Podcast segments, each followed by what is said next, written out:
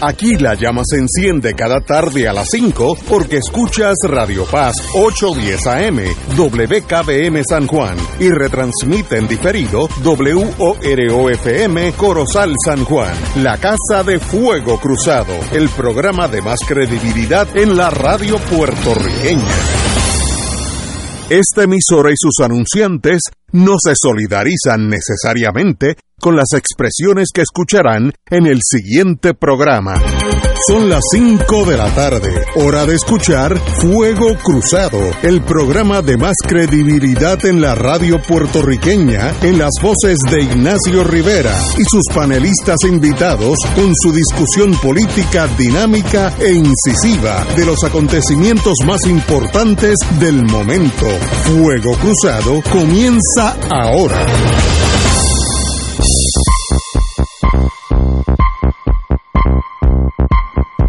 Amigos y amigas, estamos hoy un miércoles. Héctor Luis Acevedo a mi derecha, muy buenas, Héctor. Muy buenas tardes a los amigos presentes y a los que nos escuchan por las emisoras. Y don Héctor Rachel, de Aguadilla. Muy buenas tardes, Ignacio, Héctor Luis, y obviamente muy orgulloso de venir de esa cuna de Diego. muy bien. Oye, tengo algo que es tan emocional y tan personal que esta mañana me levanté y no pude ni leer la noticia. Todos sabemos que ha habido un, terremoto de los grandes aún a nivel mundial, eso ya es historia. Todos sabemos que le dio durísimo a Turquía, ha tumbado más de 5.000 edificios, no casas, edificios, los muertos que tienen que haber en los escombros, pues, eso es aparte. También, como Siria toca a Turquía, y ahí fue el terremoto, ha afectado a Siria bastante, que nadie sabe porque Siria, Siria está básicamente incomunicada con el mundo nuestro, pero el, ministro de Asuntos Exteriores de Siria, Faisal al-Mekdad, afirmó hoy, miércoles, que las medidas coercitivas unilaterales impuestas por Estados Unidos y Occidente obstaculizan el arribo de medicamentos y ayuda humanitaria eh, en torno a los muertos que se estiman en Siria, ya van por 2.000. Y yo no puedo eh, acostarme sin decir esto. Una, una cosa es los chismes entre una nación y otra, que si Siria ayuda a los terroristas, que si Siria es la cuna de toda la maldad del mundo, todas esas cosas que los políticos se entretienen. Y otra cosa es que le cae una pared a un niño de dos días de nacido, como ha pasado, como ha pasado. Ese niño salió en Turquía, que, tenía horas de nacido, la mamá la mató la pared y él está lo más bien, porque los bomberos lo rescataron. Pero si fuera en Siria, ese niño merece la ayuda mínima de todo el mundo, sin excepción. Dejemos la guerra siempre para los soldados y los generales y todas esas cosas. Pero ¿cómo es que Estados Unidos se va a oponer a que lleven penicilina, eh, sangre, eh, todas las cosas que lleva, conlleva una, una, una catástrofe como esta? Comida, cuando hay de estos sismos, lo primero que se interrumpe es la, la cadena alimentaria y hay gente que quedan sencillamente pues despoblados y a los 3, 4 días empiezan a morirse, sobre todo los, los que no tienen agua, esos se mueren más rápido los que no tienen comida. No puede haber estos burócratas del Pentágono o de la Unión Europea que digan, bueno, como Siria sigue el patito feo, allá que se repartan como quieran. Eso está mal hecho, no es, no es cristiano, no es humanitario. Ayudémoslo todas las víctimas y luego discutimos las cosas entre caballeros. Nos vamos al Bankers Club de allá en Londres y discutimos y si tenemos que entrarnos a tiro, pues nos, entramos a tiro.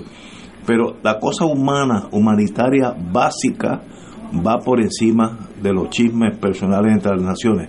Y me sorprende mucho que esto sea así, que lo leí, hoy salió de donde salió Telesur eh, a las ah. cinco y media, cinco horas no puede ser, no puede ser. Eso hay que tener cuidado con esa noticia. A mí me extraña muchísimo. Entonces, pues quien lo dice este son las mismas personas que le pusieron armas biológicas a, la gente. O sea, el ministro de Relaciones Exteriores de Siria no tiene ninguna credibilidad. A mí me extraña mucho. Hay que, hay, eh, que cotejar los datos antes de, Y entonces el medio que lo publica, pues este, o que lo repite, pues tienes que tener eh, cuidado. Me extraña eso. me extrañaría mucho que el mundo nuestro, que es el occidental, no ayude a los turcos, lo está ayudando, porque esos son hermanos de sangre casi, en políticamente hablando. Los sirios son los malos y ahí, de según el ministro, está diciendo que no está llegando nada. No puede ser, hay que ayudar a esa nena que le cayó de dos horas de nacida, que le cayó un bloque encima, hay que ayudarla. Ah, no, claro, claro. claro, del país que sea, y si, y si lo hace Irán, hay que estar allí ofreciéndose eh, mañana. No creo que sea correcta esa noticia, así que eh, yo voy a abstenerme de comentar. Sí voy a decir que hay que ayudar al que esté en un evento natural de esta naturaleza, y no importa donde sea. Puede pasar en California. No, y donde sea, donde sea. Y así ha sido la respuesta, y así ha sido la respuesta. Compañero Rachel. Mi manera de ver es que todos somos hermanos, vivimos en una casa común y esa solidaridad tiene que existir independientemente de cualquier otra cosa. Eh, el negarle a alguien ayuda básica, comida, alimento, agua, eh, oxígeno, una frisa, en el caso donde están ellos, que es invierno, pues yo creo que mucha gente, aún en Turquía, se congelaron eh, en el debris de los, de los edificios. O sea que no cabe, ese pensamiento no creo que cabe en nuestra civilización. Yo, es que es, obvio. Y mañana puede pasar en California. ¿Te acuerdas cuando yo estaba en colegio hace mil años que hubo un terremoto en Alaska que desbarató la capital, pero había calles que estaban apuntando al cielo? Eso, es uno no controla esa naturaleza, así que ayudemos los que necesitan ayuda para que mañana nos ayuden a nosotros, porque la vida da vuelta. Así que ya, ya he mandado eh, mensaje a todos mis amigos que, que sepan algo más de Siria y si es verdad que hay este bloqueo, que me lo dejen saber. Bueno, pero pero tengo, hoy empezamos negativamente. Entonces cuando llego a casa, si no me doy un coñac, no, no, no puedo dormir, porque uno llega demasiado de tenso. Prohíben libros sobre Roberto Clemente en un condado de Florida en medio de una revisión de libros que tratan de racismo. ¿Te sorprende? Sí, no, yo que yo no, tengo ese grado de maldad, aunque yo quiera ser malo, no puedo serlo. ¿Cómo es posible que este señor que fue un atleta a nivel mundial en, en un county este más de 176 libros fueron sacados de circulación en el condado de Duval, eso es más al norte de, de Fort incluido uno sobre Sonia Sotomayor, un problema que ha denunciado también otro, en otros distritos, y es porque hablan de que Roberto Clemente era afrodescendiente, eh, las, las, juezas del, del Tribunal Supremo es, es latina, y la locura de los Estados Unidos post-Trump es algo que llega un momento que esa nación, uno, la que yo me crié y nací, apenas la reconozco, ¿cómo es posible esto? Eh, y si yo tuve, escribiera un libro del, ¿cómo se llama? El, el, jefe de los Apaches, se me olvidó el nombre, el nombre, se me olvida ahora. Eh, tampoco puedo tocar eh, que se enseñen las clases de la escuela pública, porque el Apache mató blancos, que es verdad, pero la historia es así, es manejable la historia. Pero el problema es otro. Es, racismo puro. Pues, peor. Entonces tú tienes, mira, el gobernador de Santis y la legislatura establecieron que no podía existir nada que engrandezca la cultura eh, afroamericana ni los brown que somos nosotros. O sea, y entonces empiezan a sacar los libros que tienen que ver con esos temas. Pero eh, la noticia te dice cuántos más sacaron. Sí, sí. y pues, eh, el, el periodista que mida eso, pues, ¿cuáles son los más sobresalientes? Roberto Clemente, mira, sacaron a Roberto Clemente de aquí. O sea, porque es una estrella mundial. O sea, el 21 es una cosa nacional. Pero. que el es diferente, pues es peor. ¿Qué está pasando en Estados Unidos? No, no, es peor. Ese no es el que. Cuando un gobierno saca libros de la biblioteca o quema libros. Como hizo los nazis eso es un indicio de un Rubicón. O sea, eh, eh, cuando una sociedad que dice ser democrática no puede tener libros quemados, libros sacados. Ah, y yo me recuerdo el, el, choque favorable que yo recibí en 1965 cuando entré a la Universidad de Puerto Rico. La Universidad de Puerto Rico publicaba las obras de Ortega y publicaba el manifiesto del Partido Comunista en un panfleto de Karl Marx y Engels. O sea, la Universidad de Puerto Rico nos da, vendían a peseta o qué sé yo, y se daba en la clase de ciencias sociales. Y, y el Sermón del Monte también. O sea, para eso es la universidad. Para esto es la universidad. Esa es la esencia de que yo no vengo aquí para dictarte, sino para abrirte caminos, para que tú conozcas todas las alternativas y tú seas una mujer, un hombre libre libre porque te expusieron a eso. y eso para mí es más importante. Y después viene por qué lo sacan, ¿verdad? Pero el asunto es que tú no puedes tener una teoría como la tiene el gobernador Di Santi, que yo veo que va a ser el candidato republicano, de poder sacar del currículo cualquier cosa que tenga que ver con los afroamericanos o los boricuas, que sé yo. ¿Cómo sacar un libro de Sonia Sotomayor de esa escuela? Pues no es que sea Sonia Sotomayor, es que de dónde sacan la autoridad constitucional para sacar los libros. Eso es una discriminación por contenido, que eso, eso no hay forma de, defenderlo, pero eso es un síntoma más peligroso que cualquier protesta, que no, no, no, están bregando con los jóvenes, con los niños en sacar libros de las escuelas, sacar temas del currículo, eh, por cuestiones raciales o cuestiones étnicas. Eso es sembrar una semilla de odio desde el saque en la, en la gente en Estados Unidos. Para mí es mucho más importante el hecho que ellos se atrevan, que se entiendan facultados Para, para hacer eso. Después viene, ¿por qué lo hacen? Pues lo hacen por el color de la piel de la gente. ¿eh? ¿Qué es eso? Pero ¿y qué es eso? Es más, eso es una nación de inmigrantes, que por eso es la grandeza de Estados Unidos. Que aquí hay gente que viene de todos lados y, eso es lo que dice la, la, la eh, estatua de la libertad, de sus desposeídos. o sea, esa es la grandeza Unidos. Tener un grupo de personas que yo lo había advertido Huntington en el libro que escribió de Who Are We, de la mayoría que se siente amenazada eh, y esa mayoría se siente amenazada la capitalizó el Partido Republicano y, la traduce en una, una revuelta contra los negros y los boricuas eh, eh, bien fuerte y, y, eso se ve en las votaciones, ¿verdad? Así que mi, me alegra que hayas traído ese tema, pero es más peligroso porque cuando las sociedades empiezan las mayorías a extinguir las minorías, eso termina extinguiendo las mayorías mismas. O sea, eso es eh, un problema que había señalado un pensador indioamericano que se llama Fared Zakaria, eh, que lo había señalado y por ahí vamos. Él decía, está aumentando la democracia de participación y disminuyendo la libertad, porque la libertad es el respeto a las minorías y no es la dictadura de la mayoría. Y eso de sacar libros de una escuela es la dictadura de una mayoría momentánea.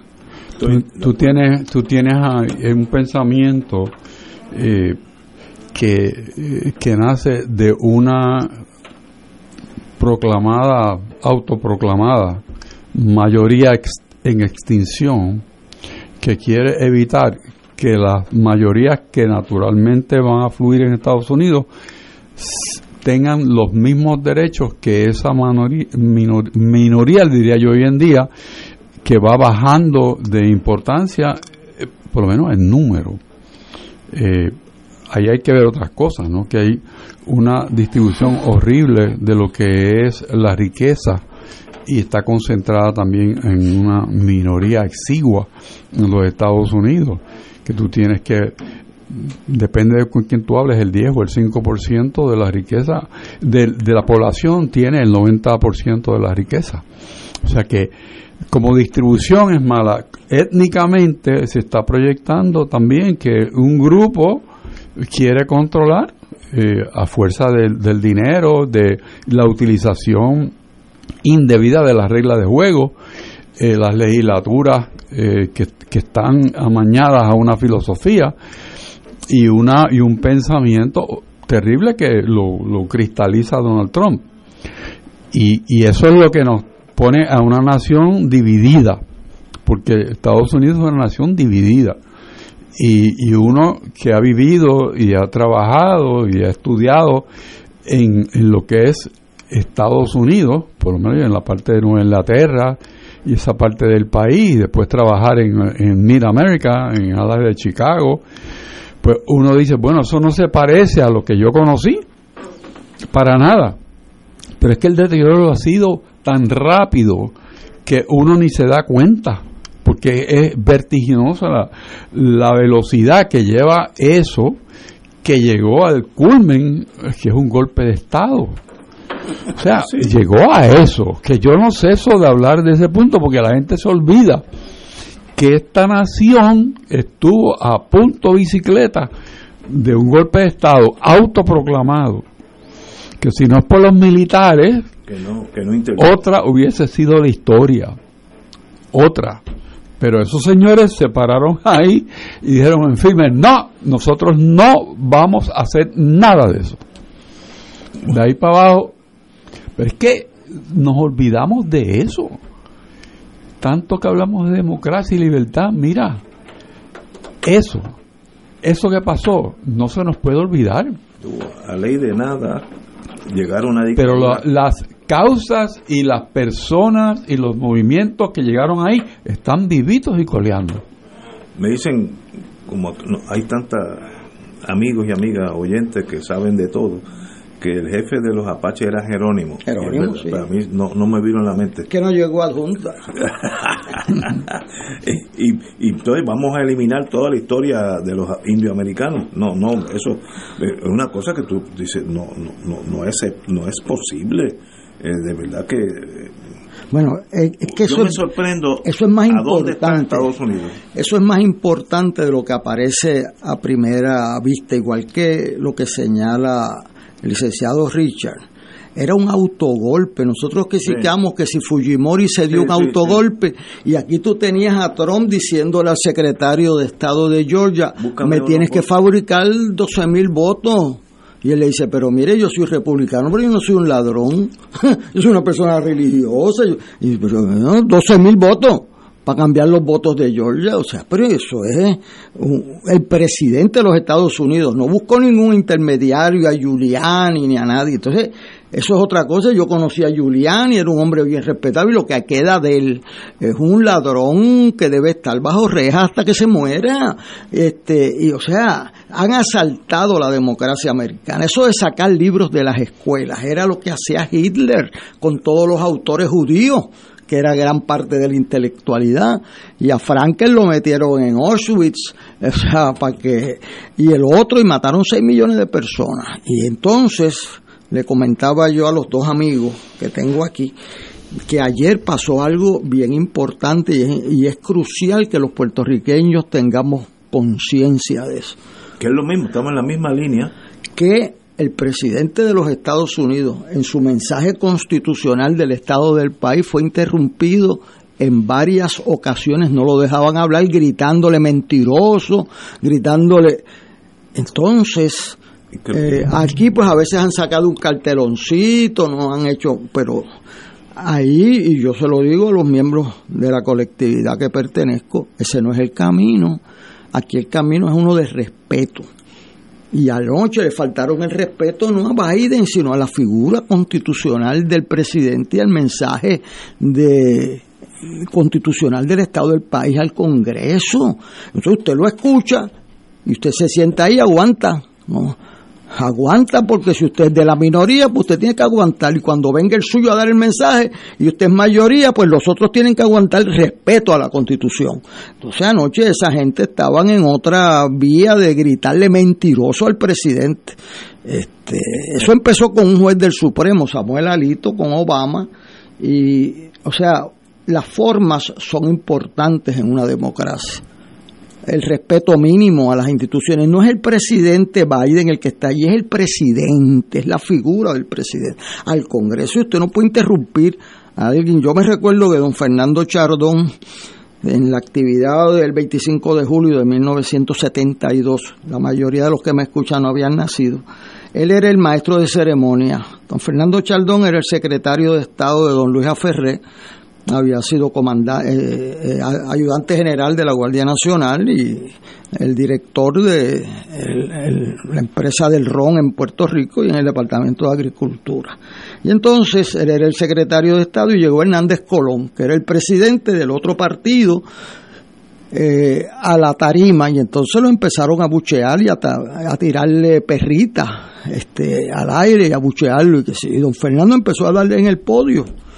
Era un general, eh, un hombre de, de, un, de mucha cultura. Y entonces dijo, espérese, espérese, espérese, y hasta que empezó a dar y se puso rojo. Yo me recuerdo haberlo visto en televisión.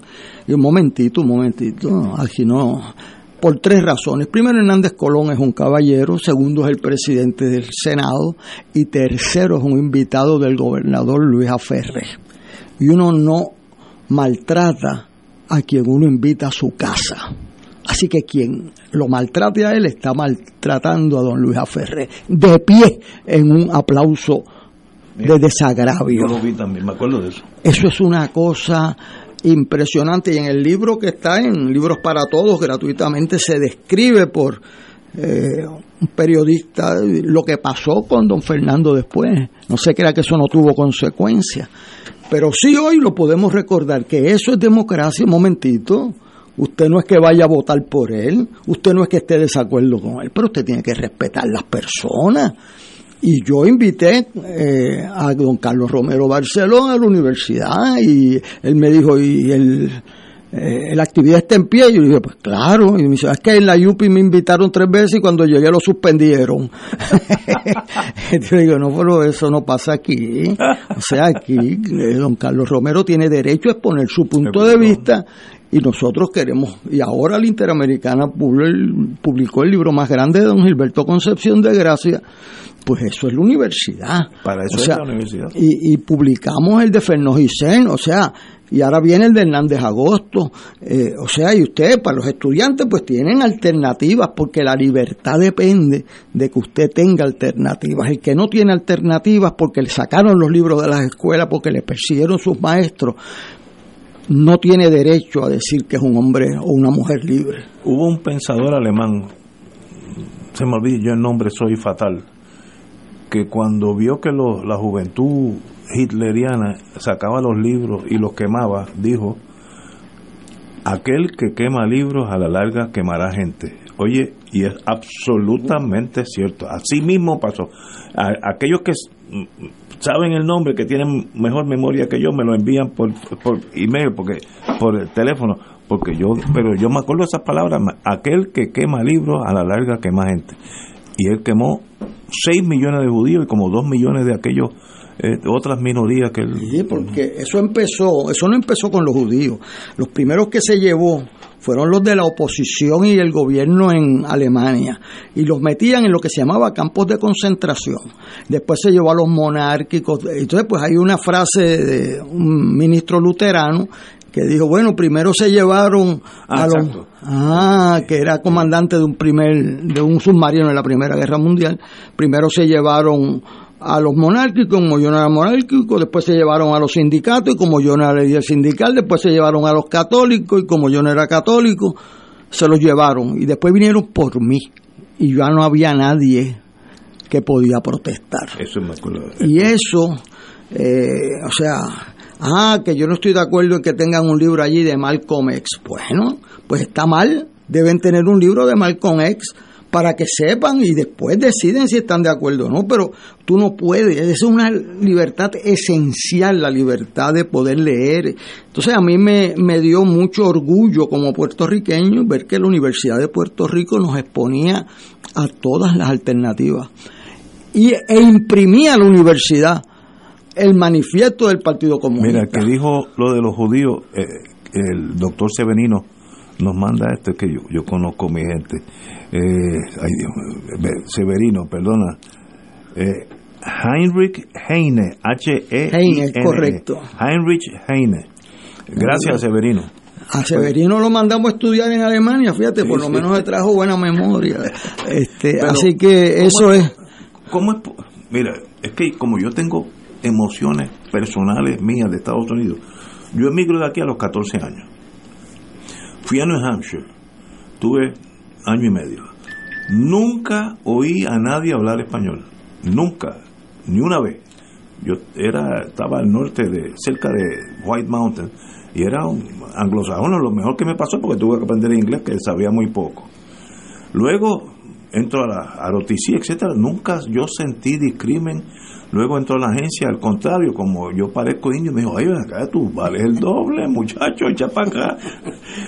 Yo, la imagen que yo tengo de, de los Estados Unidos es ese land of opportunity, un, un sitio que te, que te da, te brinda oportunidades. Y ahora esto estoy viendo que está echando para atrás. Y que no va a haber las oportunidades. Y a mí, pues, no voy a entrar a la agencia porque era pare- parezco un indio de la India. Eh, Eso es fair, eso, eso, es la, eso es lo que Estados Unidos es o debe ser. Pues no, pues será, llegará a ser el segundo o tercer país en torno al liderato mundial. Habrá otros países, el que ustedes escojan, Suecia, Francia, lo que, el que ustedes escojan, que van a ser los puntales.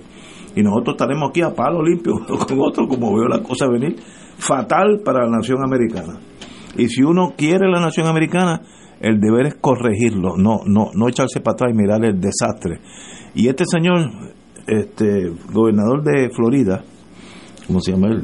De Santis. De Santi, es más peligroso que Trump, porque es mucho más inteligente, tiene poder y es joven, tiene todo. El otro era un bufón que él mismo se hacía daño. No, este es más peligroso porque este es como un cirujano, este va a tocar aquellas cosas que duelen de verdad.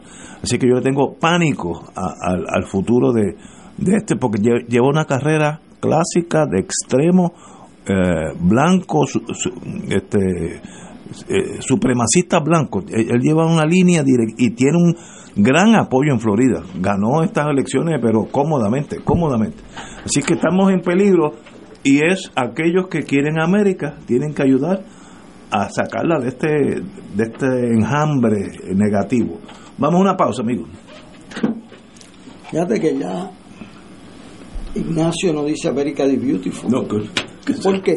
que ya no es tan beautiful. porque a pel- se le fue el perfume. Eh, O sea, eh, eh, o sea, ¿cómo es posible que hayan interrumpido al presidente de los Estados Unidos como a cualquier No, no, no, alcachofa no, por Yo, ahí? yo quiero volver a ese tema porque o sea, eso es una darle cuestión un redondeo.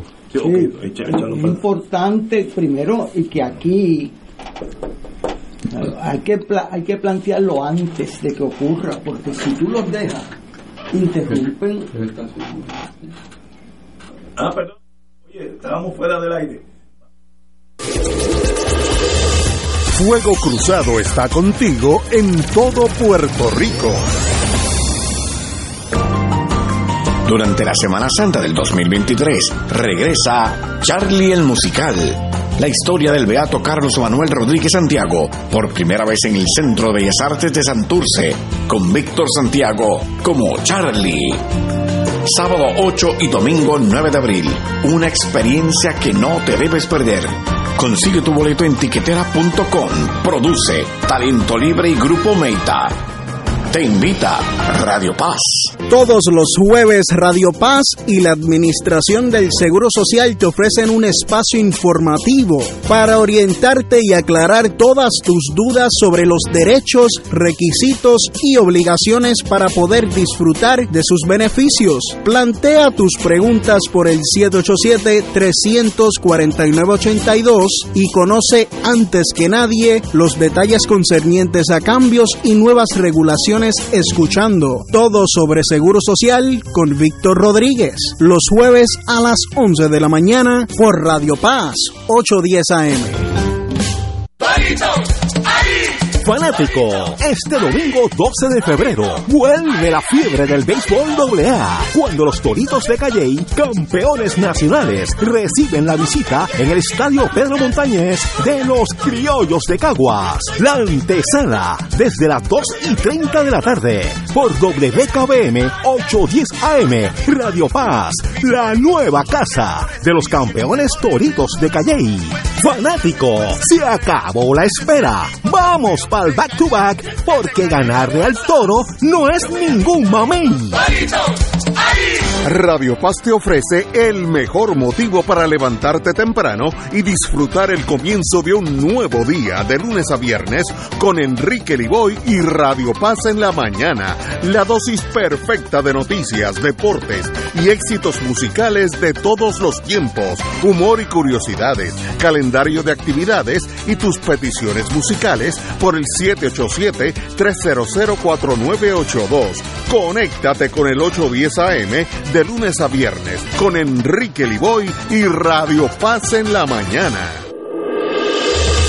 Fuego Cruzado, el programa de más credibilidad en la radio puertorriqueña, es ahora la tribuna abierta de análisis noticioso, con diversas perspectivas que exploran el trasfondo de lo que acontece a diario y cómo nos afecta. Escucha Ignacio Rivera y sus panelistas invitados de lunes a viernes en Fuego Cruzado en transmisión diferida a las 10 de la noche por Oro 92.5 FM.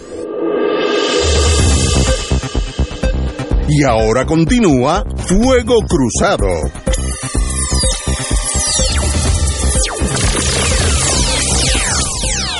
Regresamos amigos y amigos, Fuego Cruzado. Estábamos hablando de el Address to the Nation, una ceremonia anualmente que el presidente de Estados Unidos va al Congreso, ambas cámaras juntos y más o menos expone. Está el cuerpo diplomático entero a la parte de atrás, están los jueces del Supremo. Una ceremonia muy seria y expone por dónde va la nación. Por eso le dicen Address, address to the Nation eh, y sencillamente, pues ayer fue, con, con excepción de los estos supremacistas ignorantes que interrumpieron al presidente, eh, pues yo creo que pues él hizo su trabajo, lo manejó muy bien, con mucha tabla. Yo creo que él ganó más en este exchange, en este intercambio de, de estupideces. Yo creo que el que salió adelante fue el, el señor presidente. Compañero. El clima alrededor del del discurso, me parece a mí que es bueno señalar que nos presenta una nación dividida, como dije anteriormente, con un, una Cámara de Representantes que no le responde al presidente del Partido Republicano, con un Senado que el presidente tiene una mayoría menguada, porque se le fueron del redil dos y se declararon independientes consistentemente esas personas han votado casi siempre como, como los demócratas, pero no necesariamente significa eso. O sea que él preparó un mensaje que podríamos decir que fue del presidente de los Estados Unidos por un lado y Joe Biden como candidato posiblemente a una reelección, teniendo al lado la vicepresidenta que para sustituir al presidente no tiene ninguna posibilidad porque ha estado eh, fuera de lo que es el respaldo aún de la base demócrata en Estados Unidos. Y lo menciona porque eso puntualiza por qué algunas de las tácticas que usó el presidente para mantener una semblanza de cordura en cuanto a lo que pasó anoche. El, el tenor de ese discurso fue llevarle un mensaje al Congreso de que hay una posibilidad de actuar conjuntamente en ciertos temas que son medulares para la nación. Que utilizando esa idea de que el pasado es prólogo, o sea que en el pasado ha habido ocasiones en que los partidos han estado de acuerdo, ¿por qué no pueden estar de acuerdo también en el futuro?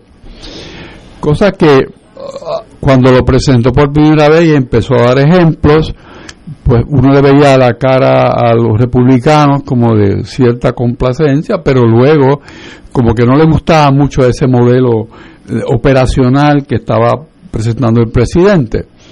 También puntualizó lo que me parece a mí es el estado de la economía al momento del mensaje, porque puntualizó el crecimiento económico, cómo ha engrosado a las filas del trabajo un sinnúmero de personas y que se ha reversado en un cierto grado eh, Estados Unidos como adquirente de productos y volver al modelo de Estados Unidos exportador de productos y servicios, que eso es un cambio en la manera en que la economía de los Estados Unidos se ha estado comportando. Es bueno aclarar también que hay unos nubarrones en la economía de los Estados Unidos que, que está muy claro. No, no todavía tenemos que los efectos del COVID están superados. La cadena de suplido está afectada. Segundo es que, si bien es cierto, la inflación en Estados Unidos ha estado bajando, pero también están bajando las ofertas de, de productos disponibles. O sea que hay una tensión ahí entre oferta y demanda que puede dislocar también la, la economía. Y lo otro es la guerra de Ucrania. No se puede olvidar que esa guerra drena a los Estados Unidos, aunque no a la industria de armamentos, pero drena a los Estados Unidos, drena a Europa y crea también un disloque en el mercado del petróleo y de los combustibles. O sea que no nos podemos abstraer ni creernos que todo está bien, sino que sí requiere una respuesta de un timoneo presidencial y de un respaldo del Congreso a medidas que permitan sostener ese crecimiento que se atisba y se vive en Estados Unidos y en un sentido, desde el punto de vista de creación de empleo, casi sin precedentes, cuántos empleos se crearon en los Estados Unidos. El mes pasado creo que se sumaron casi 300 mil personas. Ahora, una cosa bárbara. Lo peor, creo yo, de lo que puede ser un Congreso, lo vimos en vivo y a todo color. Porque si algo tenía el Congreso de los Estados Unidos, especialmente el Senado, es una fama de, ser un cuerpo deliberativo de suma importancia y con un grado de estabilidad y con un respeto a las instituciones que son la, el fundamento de la democracia de los Estados Unidos. Y eso empieza por el respeto a las ideas de los demás.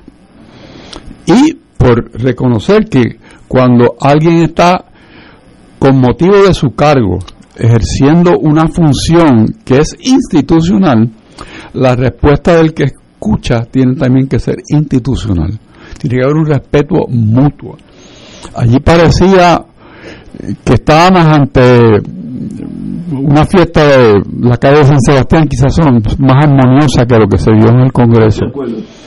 Porque en la fiesta todo el mundo de Basilón, aquí se veía la intención de obstruir, la intención de obstaculizar, la intención de ridiculizar, buscar todas las artimañas con expresiones en la cara, con los brazos, con los movimientos, que, que demuestran una absoluta falta de respeto en un sector importante de los que estaban allí.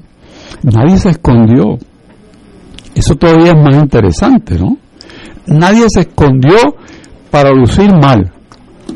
Quizás es que yo estoy mal pensando que lucieron mal y ellos pensaron que lucieron perfectamente bien. Y eso sería peor todavía. a mi gente. O sea, eso es peor todavía porque quiere decir, mira, yo hago lo que me da la gana y si no te gusta, pues, ¿sabes qué? Que es una actitud de guapo de barrio. El presidente que hizo su trabajo, porque obviamente estuvo preparado para hacer una presentación, como se dice hoy en día, de dos varas de, conversación, ¿no? De dos direcciones. interlocutoria, cuando se supone que no sea así. Y el presidente desde el podio comentaba o contestaba algunos de los señalamientos que salían del público que estaba allí. Que se separa el presidente también de la institucionalidad del mensaje y se coloca en posición de un candidato de barricada, porque donde está parado no es para lo que hizo, y donde estaba el público no es para lo que hizo el público. O sea, si, si la Asamblea Legislativa de Estados Unidos tenía un estándar, digamos, de 10, quizás 8, bajó un montón de puntos anoche. Porque demuestra que lo primero que hace falta para sostener un diálogo es el respeto. Y allí no había respeto. Y si no se respetan, quiere decir que no se van a escuchar. Y si no se escuchan, no hay consensos. Y una nación dividida tiene que entrar por la calle del consenso para lograr objetivos que son buenos para toda la nación.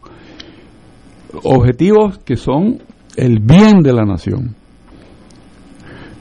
Y como se dibuja lo que vimos anoche, lo que viene para encima es todo lo contrario. Es a ver quién empuja más. Y ahí verás que habrá falta de consenso en cuanto al presupuesto de la nación, que puede cerrar el, gobierno otra vez, que puede haber un disloque de los mercados, que si no se arregla el techo de la deuda tenemos un problema bien serio. Y eso es lo que está delante de nosotros y lo que estuvo delante de nosotros anoche. Con gran pena observé eso que me pareció un espectáculo no de primera ni segunda, sino de X categoría, porque no me atrevo ni ponerle un rango a lo que vi allí anoche. Qué vergüenza. Yo de verdad me duele mucho ver la caída del simbolismo de Estados Unidos. Eh, la Estatua de Libertad, yo que he entrado por ahí una o dos veces en barco, eh, eh, conmueve a uno. Yo quiero los pobres del mundo para hacerlo para que vivan bien. Y, y fue así, fue así. Eh, y ahora llega que esta gente no dejan hablar ni al presidente porque básicamente ahí lo que hay es la división entre los super mayoría, los super racistas blancos y el presidente que tiene una visión más, más socialista de, de, la, de la vida. Pues guerra, guerra civil no, ya pasamos por una y costó casi un millón de, soldados, así que en Estados Unidos. Así que tenemos que, que sencillamente reconstruir esa nación y eso no es fácil, como yo veo ese, ese, ese, ese momentum de agresividad entre unos y otros, va a terminar muy mal. Y De Santis es mucho más peligroso que Trump, es mucho más inteligente y tiene un estado donde ha hecho un buen trabajo. Tengo amigos que residen en, Florida y dicen, todo en Florida está muy bien. Así que por eso ganó por, por un rollo. Ese es el futuro de Estados Unidos, llegar a ser una nación a lo nazi. Eh, de paso, ya me mandaron lo que dijo Heinrich ay Dios mío. No, no, Heine, Heine. No, no, el otro que ibas a mencionar. Se me, mezclan la gente mala. Cito, donde se empieza quemando libros, se acaba quemando a personas. Lo dijo Heinrich Heine en, la, en el libro Los dioses en el exilio, siglo XIX. Así que eso no fue en la guerra segunda, en el siglo XIX. Oye, y eso es así, y como si Estados Unidos sigue discriminando, va por ese mismo camino. A la larga, si eres minoría, bueno, hoy en día los presos en Estados Unidos es como un 70% gente de, entre latinos y, y africanos, eh, mm. africanos descendientes. Ya hoy, hoy, así, ¿y por qué esa desproporción? Bueno, bueno quisiera hacer dos comentarios breves. Uno que eso no siempre ha sido así. Mi experiencia cuando yo iba con algunos issues al Congreso, es que me atendía el presidente a veces de, de una subcomisión o de una comisión y me decía, ¿y usted ha hablado con el, el delegado de la, del otro partido?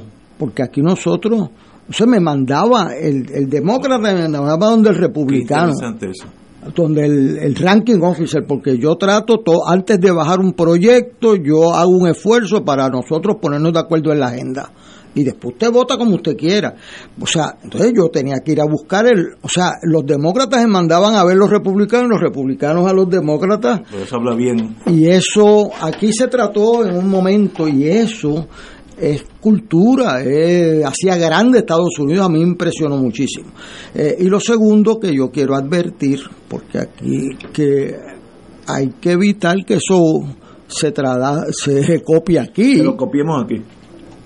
Y yo lo quiero advertir hoy cuando estamos a tiempo de no cometer un error. O sea, el gobernador Pierluisi, usted puede tener la opinión que desee sobre él, pero no hay que tratarlo con todo el respeto del gobernador. Y el gobernador tiene que tratar con todo el respeto a, sus legisladores. Aquí hubo una vez que le faltaron el respeto a Aníbal Acevedo en la Cámara de Representantes le ofrecieron hasta un pañuelo si quería llorar al gobernador. Eso no se hace. Vía al presidente del Senado faltarle respeto a Luis y dejarlo afuera una hora. Eh, eh, o sea, siendo secretario de Estado de Puerto Rico, así no se trata a la gente. Y, que no se nos ocurra copiarnos lo malo de lo que ha sucedido en Estados Unidos, lo que hay que hacer es corregirla a los Estados Unidos demostrando una cultura de respeto. Y yo lo quiero advertir a tiempo, no después que suceda para criticarlo, sino para prevenirlo. Totalmente de acuerdo, compañero. Vamos a una pausa, amigo, y regresamos con Fuego Cruzado. Fuego Cruzado está contigo en todo Puerto Rico. La tecnología avanzada al cuidado de su salud tiene un nombre. Advanced Imaging Interventional Center. Siempre con innovadores servicios en radiología diagnóstica y un personal certificado brindándole confiabilidad con resultados más certeros en todas sus pruebas. Ofrecemos MRI, tomografía computadorizada, angiografía digital, neuroradiología, sonografía y ahora con nuestro nuevo servicio avanzado de PET-CT para pruebas de alta eficiencia. Advanced Imaging, edificio Arturo Cadilla, Centro Médico San Pablo Bayamón, 269-2442. La compañía de Turismo de Puerto Rico y las Galletas Goya presenta a Eduardo Villanueva y Yesenia Cruz en 25 y los que faltan, el espectáculo más completo para el amor y la amistad. Y con ellos, Odilio González, Íbaro Jazz, Aidita Encarnación, Rafi Escudero, Mapillé, José Juan Tañón, Mani Trinidad, Jesús Algarín, Soneros y Trovadores, dirige Edwin Colón Sayas, domingo 12 de febrero, 4 de la tarde, Teatro Municipal de Calley, boletos en prticket.com 787-200-7110. Celebra San Valentín en el restaurante Mar del Caribe con un ambiente acogedor, elegante y la mejor comida internacional. Exquisitos cortes de carne, osobuco, cabrito, chuletón de ternera, gran variedad en mariscos y pescados, langosta, rodaballo, merluza y bacalao. Restaurante Mar del Caribe, calle Loíza, 2444 Punta Las Marías. Recuerda llamar para reservar este día de San Valentín al 787-545-5025. Restaurante Mar del Caribe, tu mejor opción para comer bien. Se solicita donantes de sangre de cualquier tipo y plaquetas para el paciente Jorge Ramos Pérez, recluido en el Hospital Presby. Los donantes, favor comunicarse con el señor Roberto García del Banco de Sangre de Puerto Rico frente al Hospital Auxilio Mutuo en Atorrey, 787-751-6115, extensión 614. Y ahora continúa Fuego Cruzado.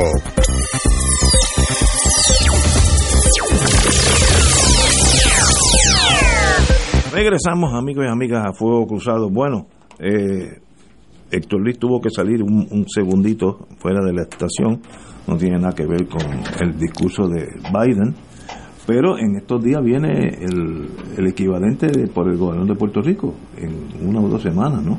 Correcto. Eh, yo espero que el trato sea digno, fino y elegante como somos nosotros y no a nivel de turba como lo vimos anoche.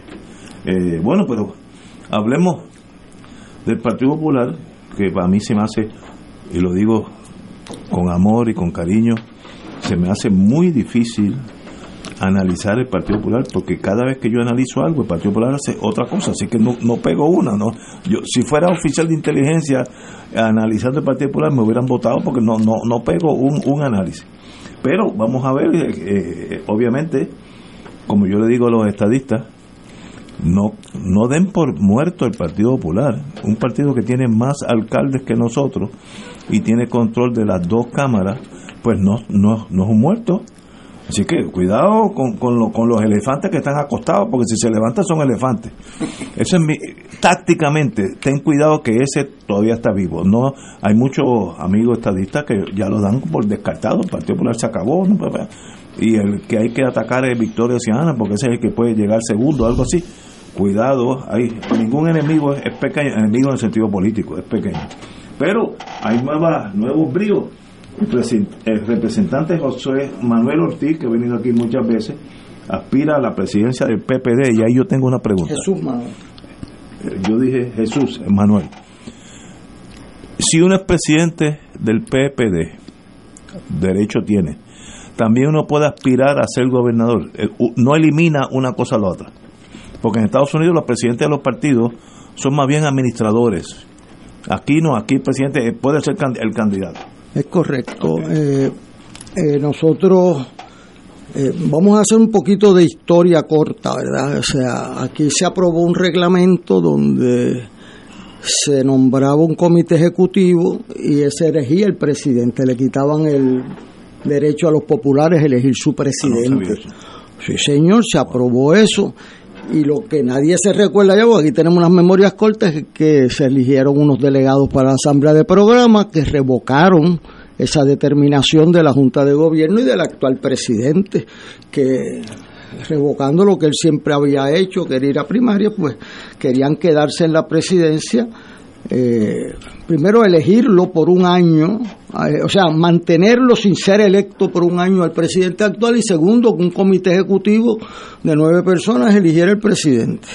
Eh, y eso fue revocado por unanimidad En, la asamblea y ya la gente se lo olvida. También se revocó el eliminar los escaños por acumulación que los habían eliminado la Junta de Gobierno.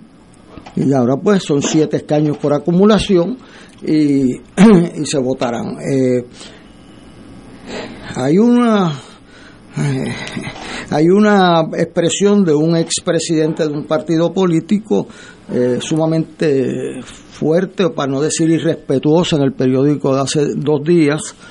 Eh, yo pues solamente digo que hay un caso en la historia, es que esa misma persona creó un partido político, lo pagó y lo votaron al año. Eso no, hay, no existe precedente en la historia del mundo. Así que uno coge las cosas de esa ese odio intenso, pues no uno no lo no se contamina con él porque le hace daño. Así que hoy hay dos candidatos eh, y va a haber una tercera que es Carmen Maldonado. Está eh, Zaragoza.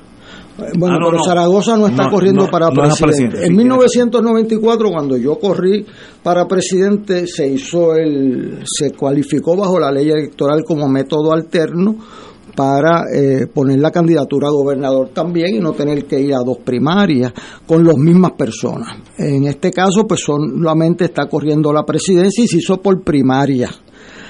Por primarias porque no habían suficientes delegados para hacer una asamblea y ahora aparecen los delegados como de una manera un poco difícil. Este, vamos a tener que buscar a Héctor Richard de abogado para que me explique eso, porque yo no lo entendí. Este, entonces, eh, hay tres candidatos a presidente que van a mayo 7. A mayo 7 es que se va a votar los presidentes. Y ahí aparentemente todo indica que va a haber tres candidatos. Carmen Maldonado, que es la alcaldesa de Morovi. Eh, Jesús Manuel, que es el, eh, fue director de comunicaciones y prensa en Fortaleza con Alejandro y el al presidente de los alcaldes que está radicando en estos precisos momentos en el Partido Popular, eh, Luis Javier, el alcalde de Villalba. Eh, exacto. Y eso van a ir en mayo 7. A la ¿Qué pasa? Hay un poco de confusión porque la Junta quiso poner eh, una, la asamblea de de la Junta de Gobierno para el 26 y entonces mantener la fecha de erradicación para todas las candidaturas. Eh, las abrieron el 30 y las cierran el día 10, que es el pasado mañana. el viernes pero las candidaturas, unas son para mayo y otras son para el 26 de febrero. Entonces, lo del 26 de febrero es para la Junta de Gobierno y es una reglamentación donde se crean un montón de puestos nuevos, se dividen hasta los distritos senatoriales y no me cuadran los números, pero estoy viendo a ver si me equivoqué en algunos, pero hay hasta un pueblo que lo mandaron al distrito que no es. Este, eh, pero eh, yo le dije, vamos a hacer las cosas con, con detenimiento, esto es muy delicado, pero había una urgencia. ¿Qué pasa?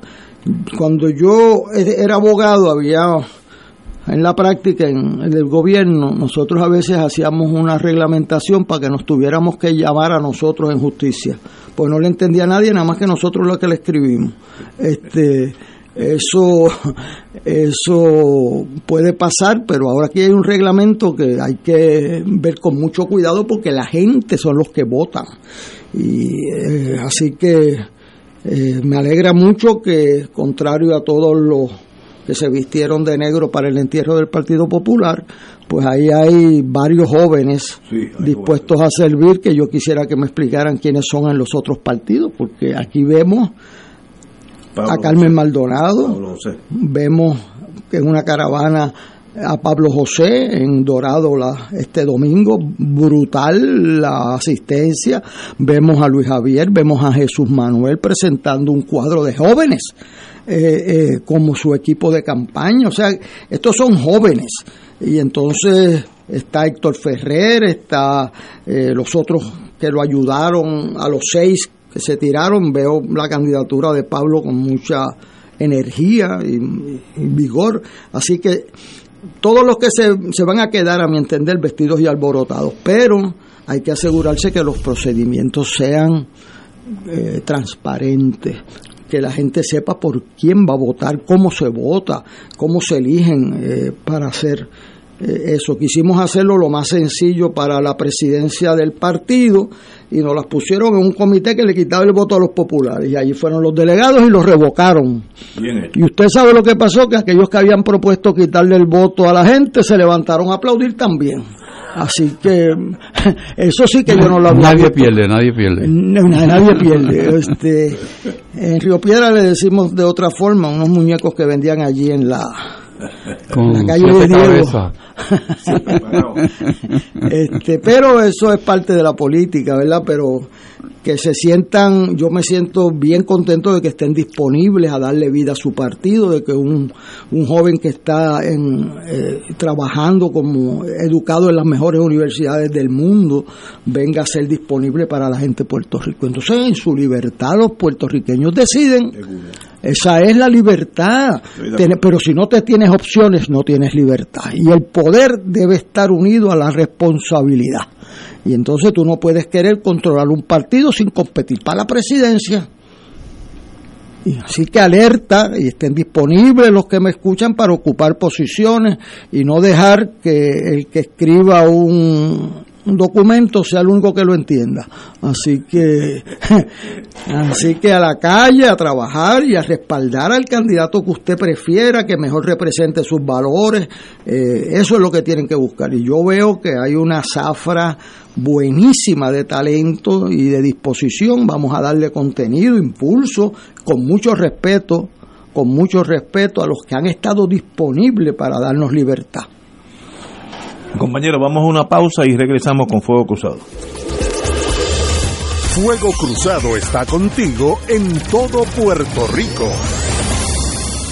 La Compañía de Turismo de Puerto Rico y las Galletas Goya presenta a Eduardo Villanueva y Yesenia Cruz en 25 y los que faltan, el espectáculo más completo para el amor y la amistad. Y con ellos, Odilio González, Íbaro Jazz, Aidita Encarnación, Rafi Escudero, Mapillé, José Juan Tañón, Mani Trinidad, Jesús Algarín, Soneros y Trovadores. Dirige Edwin Colón Sayas, domingo 12 de febrero, 4 de la tarde, Teatro Municipal de Calley. Boletos en prticket.com 787 200 7110 10. Te invitamos todos los domingos a la una de la tarde por Radio Paz 810 AM y los sábados a las 7 de la mañana por Oro 92.5 Cuidando la Creación con la hermana Lisi y sus colaboradores. Entrevista, mensajes educativos y dándole voz a grupos que ayudan a cuidar la creación en el mundo. Recuerda por Radio Paz 810 AM, una de la tarde, domingo, sábado por Oro 92.5 FM a las 7 de la mañana.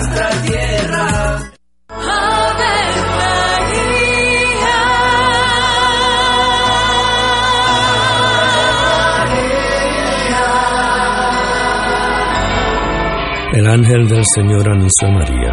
Y ella concibió por obra del Espíritu Santo. Dios te salve María, llena eres de gracia, el Señor es contigo. Bendita tú eres entre todas las mujeres, y bendito es el fruto de tu vientre Jesús. Santa María, Madre de Dios, ruega por nosotros pecadores, ahora y en la hora de nuestra muerte. Amén. He aquí la esclava del Señor. Hágase en mí según tu palabra. Dios te salve María, llena eres de gracia, el Señor es contigo. Bendita tú eres entre todas las mujeres y bendito es el fruto de tu vientre Jesús. Santa María, Madre de Dios, ruega por nosotros pecadores, ahora y en la hora de nuestra muerte. Amén. Y el Verbo se hizo carne. Y habitó entre nosotros. Dios te salve María, llena eres de gracia, el Señor es contigo. Bendita tú eres entre todas las mujeres, y bendito es el fruto de tu vientre Jesús. Santa María, Madre de Dios, ruega por nosotros pecadores, ahora y en la hora de nuestra muerte. Amén. Ruega por nosotros, Santa Madre de Dios. Para que seamos dignos de alcanzar las promesas de nuestro Señor Jesucristo. Oremos. Derrama, Señor, tu gracia sobre nosotros, que por el anuncio del ángel hemos conocido la encarnación de tu Hijo para que lleguemos por su pasión y su cruz a la gloria de la resurrección, por Jesucristo nuestro Señor. Amén. Gloria al Padre, al Hijo y al Espíritu Santo. Como era en un principio, ahora y siempre, por los siglos de los siglos. Amén.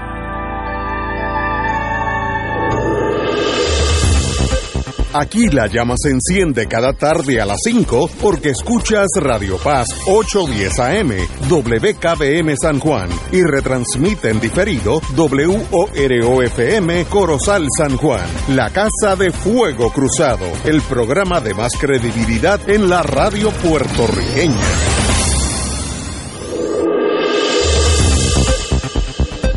Y ahora continúa Fuego Cruzado. Lo próximo es un segmento pagado. Amigos y amigas, hoy nos visita el experto y amigo mío en calidad de agua, Omar Carrión, de HH Distributors. Hola, Omar. Hola, hola Ignacio. Saludos, saludos a la radio escucha, saludos a los distinguidos panelistas, a Héctor Luis y a Sabemos que los efectos negativos de la, a la salud del agua embotellada debido a todos los químicos que tienen y al microplástico. Pero te pregunto, ¿cuál es el impacto al bolsillo de la persona que compra agua embotellada? Pues mira, Ignacio, gracias por la pregunta. El impacto al bolsillo de las personas que compran embotellada es grande eh, y la gente no se da cuenta porque puedes comprar el agua embotellada, pesito, cuatro pesitos y la gente pues pesitos, cuatro pesitos, lo venimos a ver mensualmente. años han gastado. Estudios indican que las personas se hayan gastado más más Estás entrando cortado. Búscate un sitio más abierto. ¿Estás ahí? Se acaba de caer mi querido. Ajá se ha comprobado que estudios indican que el, el este, para como personas se cuenta entre 5 y 7 dólares en 5 o 6 años. Estás entrando fatal. si quieres, vuelve y llama porque eh, eh, o, o muévete a un sitio que esté más abierto. Ajá, ¿estás ahí, Omar? Bueno, pues continuemos con nuestro mundo nos quedamos el que el, compañero Héctor Rachel iba a analizar la, el, Estado no es de la nación, sino el Estado del Partido Popular Democrático, los jóvenes, entre ellos Jesús Manuel Ortiz, Pablo Hernández, otros que no me vienen a la mente el nombre, eh, con, el, con lo que eso puede conllevar electoralmente, y una encaminada a la selección de los 500 delegados del Partido Popular, sobre 500. Así que el que diga que el Partido Popular está muerto, que hay muchos estadistas que ya lo dan por, yo digo, ten cuidado, ten cuidado, porque ese partido todavía existe y es un enemigo que puede ganar elecciones. Así que no, no bajemos la guardia en torno al Partido Popular. Compañero. Lo que uno puede ver de las personas que se están haciendo disponibles para distintos cargos eh, internos al Partido Popular y luego otros que participan de la idea de que pueden estar envueltos en aspectos administrativos del partido y luego aspirar a una candidatura a la gobernación. Pues demuestra que lejos de estar muerto está vivo. Eh, esa vida va a depender no solo de que haya disponibilidad de candidatos, sino si se organiza. Y de qué manera se organiza, porque hasta el momento pues no se ha visto eh, que el, partido haya podido ni reorganizarse, porque escuchando distintas versiones del tema, parecería que ni, ni los delegados que van a participar están eh, debidamente certificados al día de hoy y que hay unas asambleas que tienen que suceder de aquí al momento en que en que esas personas vayan a, estar sujetos a una elección. O sea que la, la esperanza, pienso yo, de aquellos que están fomentando este cambio de operacional del Partido Popular, pues es que con un nuevo liderato venga una mejor administración del, del partido, que se puedan completar sus reorganizaciones y, y que se pongan en posición de, de batalla, ¿no? Hacia internamente a las candidaturas y luego hacia las personas que compiten para las mismas posiciones. Yo, yo pienso que falta muchísimo para las elecciones, aunque todo el mundo dice que está al lugar de la esquina, pero hay nubarrones no tan solo en el Partido Popular, en el Partido Nuevo los hay también, y hay una vista en estos días respecto a unas expresiones de la comisaria residente en la legislatura.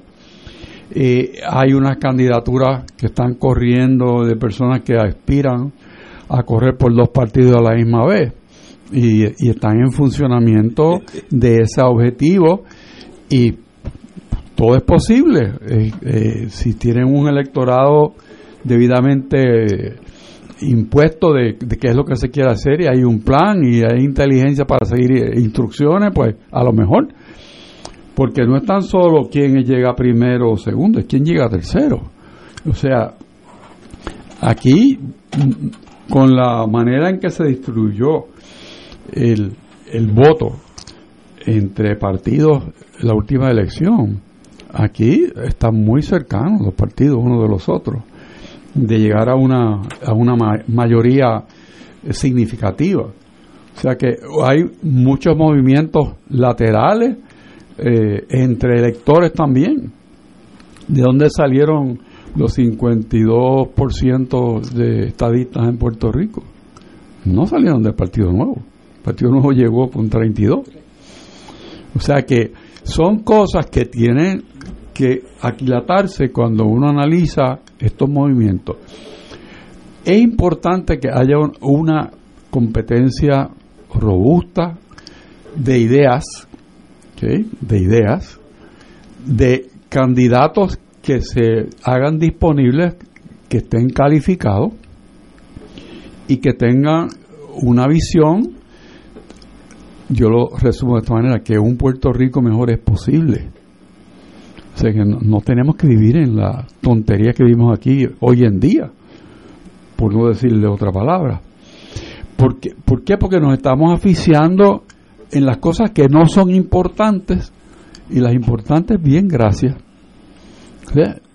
Eso hay que cambiarlo, porque nosotros no podemos salir de donde estamos siguiendo la misma política de tribus, de no levantar nuestra, nuestras metas hacia lo que es el bien común,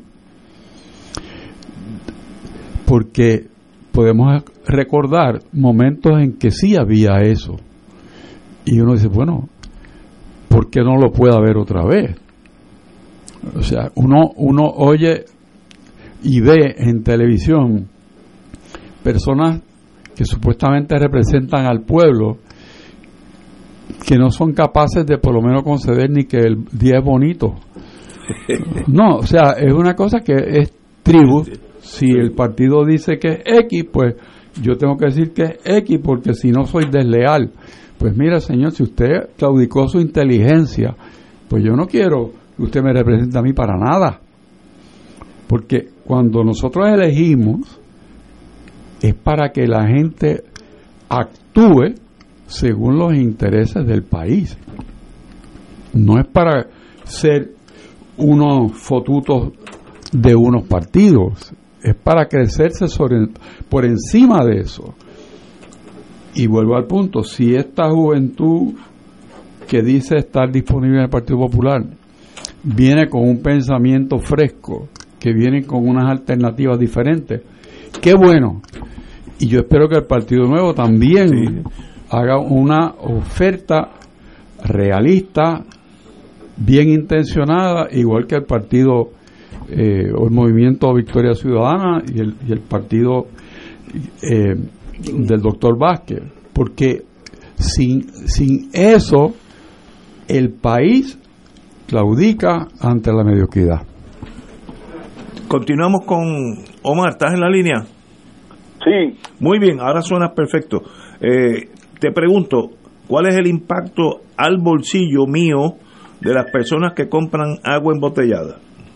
Pues Ignacio, como estaba diciendo, el impacto es grandísimo, porque pues la gente, pues como la cajita de agua vale tres pesos, cuatro pesitos, pues la gente lo compra y no se dan de cuenta, pero si se pone a sacar el gasto mensual y al pasar de los años hay estudios que comprueban que la gente sin darse cuenta en 5 o 6 años pueden gastar entre 5 mil hasta 7 mil dólares comprando agua embotellada. Y no tan solo eso, la pregunta es, después de esos 5 años, ¿qué usted va a seguir haciendo?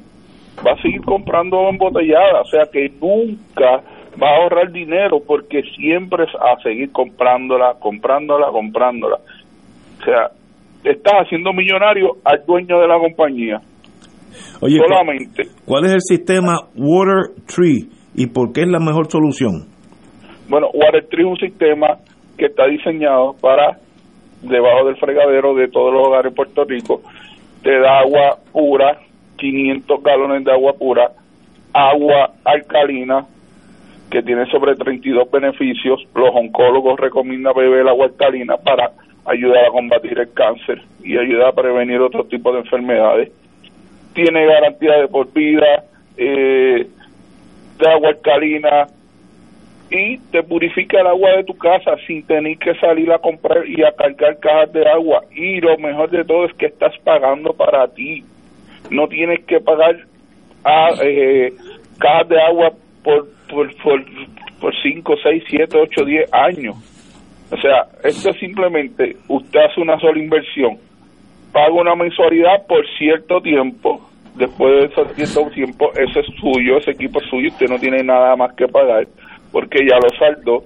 Y lo mejor de todo esto, Ignacio, es que el paguito son 57 dólares, por favor, más que eso gasta una embotellada mensual. Extraordinario. ¿Cuál es la oferta que tiene para todas estas personas que te llamen al 945 0340 945 0340 787 Todas las personas que llamen al 787-945-0340, seguimos con la oferta de triple cero, Ignacio. Cero pronto, cero cargos por instalación y cero pagos mensual en 45 días. Cero pronto, cero cargo de instalación y cero pago en 45 días. Usted empieza a pagar el equipo después que se le instale. En 45 días empieza con su pagaré 57 dólares por cierto tiempo, saldo es suyo y no tienes más nada que pagar. Oye, mi Ignacio, antes que se me olvide, tengo que enviarle un saludo a un fiel oyente y fanático tuyo. Muy Se bien. llama Enrique Rivera. Él, él es el dueño de la panadería de la península en la 65. El honor es mío. Así que te envía saludos, fiel oyente tuyo. Eh, 945-0340. 945. 945-0340 y Muy- tiene el beneficio de que tenés sin salir de tu casa 500 galones de agua pura al día. Muy bien. Mil gracias, hermano, como siempre. Gracias a ti. Vamos, vamos a una pausa, amigos. Fuego Cruzado está contigo en todo Puerto Rico.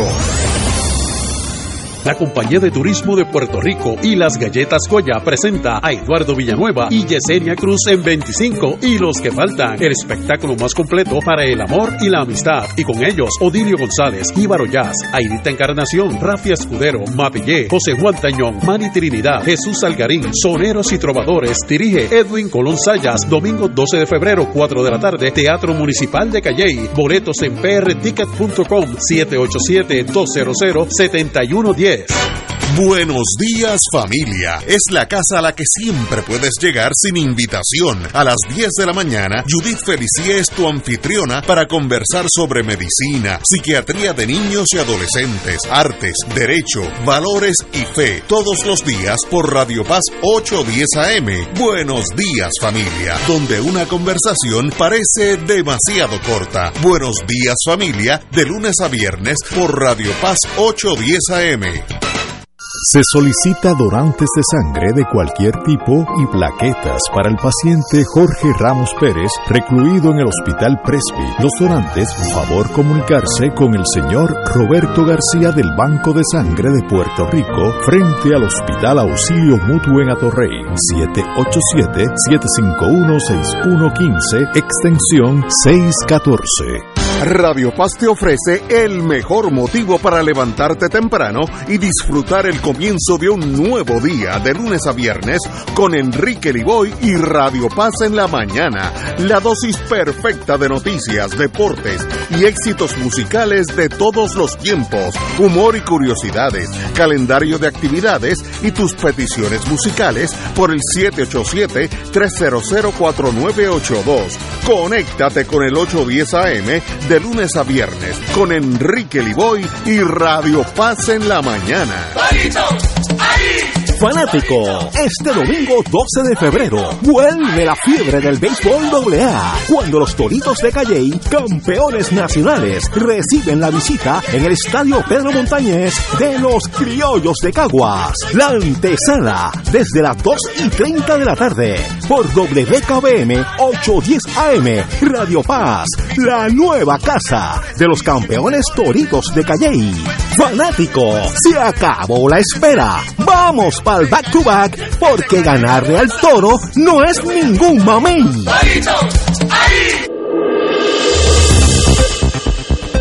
Y ahora continúa Fuego Cruzado.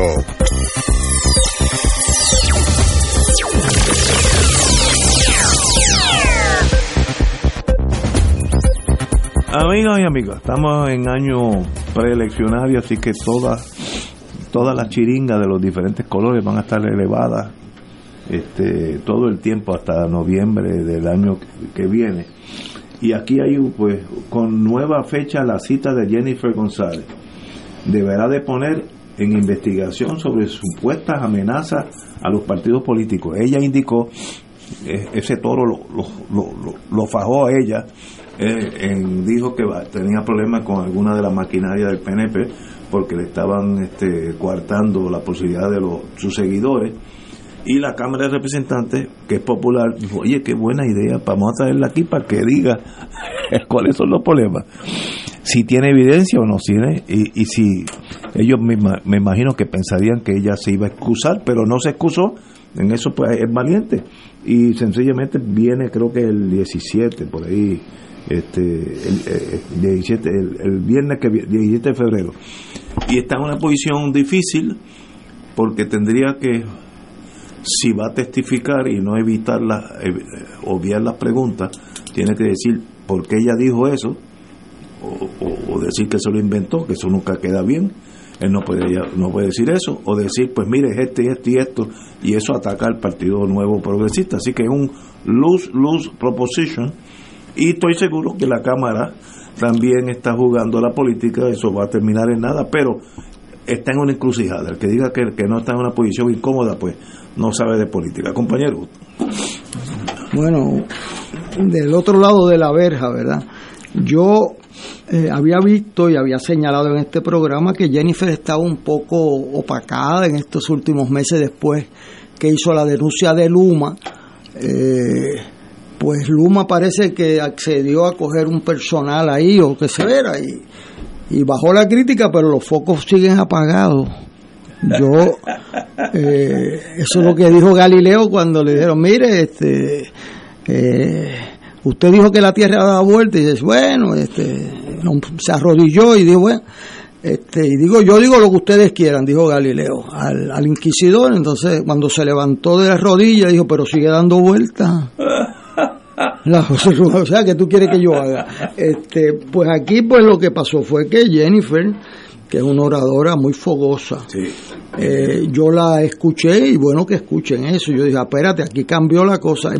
Ella eh, señaló en ese video que yo tengo en mi teléfono que le estaban persiguiendo a los empleados públicos que estaban con su candidatura y ella dice que eso va a acabar pronto. Este pero estaba encendida en candela este porque lo parece que alguien le dijo a algunos seguidores ese alguien pues tiene que identificarlo que estate tranquilo y déjate de estar por ahí que te pueden votar de tu trabajo o qué sé yo y eso lo entendieron pero allí uno lo ve gente en ese video que se sentían aludidos este, después que ella dice eso, es bien difícil tú no correr para gobernador y sacar el que te amenazó. Eso es una. yo creo que eso es obvio. Eso, entonces, pero yo había visto como una detente de velocidad. Pero ahí, cuando te empiezan a amenazar gente, pues se enciende la pasión y entonces, pues alguien en la cámara, pues digo, pues ven aquí, y te vamos a dar foro para que digas todo eso, claro. Ahí pues no hay inocentes, porque este, como eso es a la banda de allá, pues claro, ella está compitiendo. El enemigo peor para Jennifer es la primaria contra un gobernador incumbente, que tiene los recursos, que tiene millones. Levantó un millón de dólares en una sola actividad. Eso está bueno un millón de dólares. Este, o sea que él la quería avasallar con el dinero, pero cuando la gente tiene pasión, y yo creo que ella ya le perdió el gusto a la comisaría residente, empezó a faltar a reuniones con Biden, empezó a... Entonces Pablo, por primera vez el Partido Popular tiene a alguien haciéndole campaña en contra 24/7, así que si ella puede migrar por otra candidatura es mucho mejor que la anteriores. Así que yo veo que viene una primaria por ahí. Yo veo también que ella eh, va a tener su estrategia para aprovechar el foco de el, que el foro que le dio la Cámara para su beneficio. Yo creo que ella está en una situación incómoda, pero no imposible. Si la piensa bien, también le puede salir bien. Este, y darle un mensaje a su base de que yo no me echo para atrás, de que aquí el que amenace que lo haga de frente y que tenga los calzones en su sitio y todas esas cosas. Y eso enciende la pasión en el PNP. Yo he visto un lugar donde había mucha gente del gobierno que el gobernador llegaba y como que no había calor en el en, o sea, pasó casi desapercibido el gobernador. Y después llegó Jennifer que llegó tarde y la gente pues marcó su presencia y los mensajes uno fue un mensaje fogoso, que es el de Jennifer, que enciende en una primaria, y el otro fue un mensaje propio, pero algo apagado. Y eso, pues, hay que ver cómo se maneja eso, claro. No podemos olvidar nunca, viniendo yo de donde vengo, el impacto de la televisión en, en los medios. Claro, el impacto de la televisión es menos efectivo en una primaria que en las elecciones. Es correcto.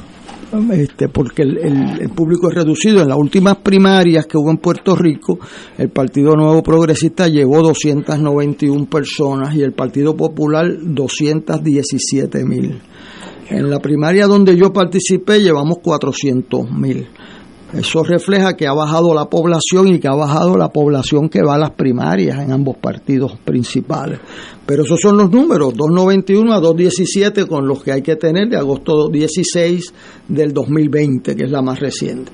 Así que mi impresión es que estamos frente a una primaria eh, en una fecha incorrecta. Yo las teníamos antes por acuerdo eh, en, en, marzo y se cambiaron eh, en parte por legisladores populares para junio, que es el último mes de la Asamblea Legislativa eh, que hay en el año de las elecciones. Yo creo que eso todavía está a tiempo, pero ya está bastante tarde. Las candidaturas se radican el 1 de diciembre de este año, no del año que viene, de este año. Este, o sea que eso no, no queda tanto. Eh, vamos a estar orientando a la gente porque hay que tener cuidado que los procesos no opaquen la libertad del elector. Y yo le aconsejo a la, señora, a la señora Jennifer González, que conociendo un poco lo que estoy viendo, busques un buen equipo electoral. Consejo de alguien que sabe de eso. Compañero Richard. Conociendo que ninguno de los dos lados, me refiero ahora al, Partido Nuevo, la comisionada ni el gobernador, son neófitos. Eh, y que ambos puedan articular un pensamiento que satisfaga. Eh, creo yo que el gobernador ya tiene un expertise en eso. Eh, la defensa del gobernador es muy clara, ya él la enunció. Yo no envié a nadie a hacer eso. Y eso, dicho así limitadamente, pues ya él cumplió. Puede ser que sea. Bueno, igual pasó con el Super PAC. Eh, tampoco se conocían las personas envueltas en el Super PAC y, el gobernador ni su campaña. No, ni saben por qué le dieron 70 mil personas a una persona que nadie sabe quién es. Pero la comisionada residente cuando dijo lo que dijo, conocía cuál sería el resultado. Eso me parece a mí que es un diseño primer lugar, atrae muchísimo porque siempre es que están inhibiendo algo, eh, eso prende fuego. Eh, y, y, ella asume entonces una postura de que, mira, si tú creías que yo me iba a huir, yo no le tengo miedo a los populares tampoco. ¿Ok? Ya tiene dos. Pero me parece a mí que ella tiene ya establecido que antes que el día de esa fecha, que es el 17, alguien va a salir diciendo, a mí fue que me, que me trataron de, y me dijeron que si yo era amigo o representaba la posibilidad, respaldaba a la comisaria residente, a mí no me iban a tratar bien. Con eso nada más. Eso sería importante si bueno pero si es que hay, si dime tú si, aparece ese testigo si tú eres un estratega político hay que buscar ese esto esto es como que 101 no te estoy descubriendo el planeta. Pero hay que buscar a alguien que. Por eso, pero tú crees que cuando tú dices eso que dijo la. No tienes un gatillo. Tú no tienes ya alguien que te va a respaldar. Pues no sé. No tenerlo sería Fatal. restarle capacidad a ella. Yo prefiero darle el beneficio de la capacidad a no dárselo. Porque no es que va a llegar allí y va a decir aquí, este hizo esto y esto y esto. No, ella tiene que tomar distancia y que fue a otro. Y otro le dijo a ella. Y ya el gobernador hizo su defensa. Ya está clarita.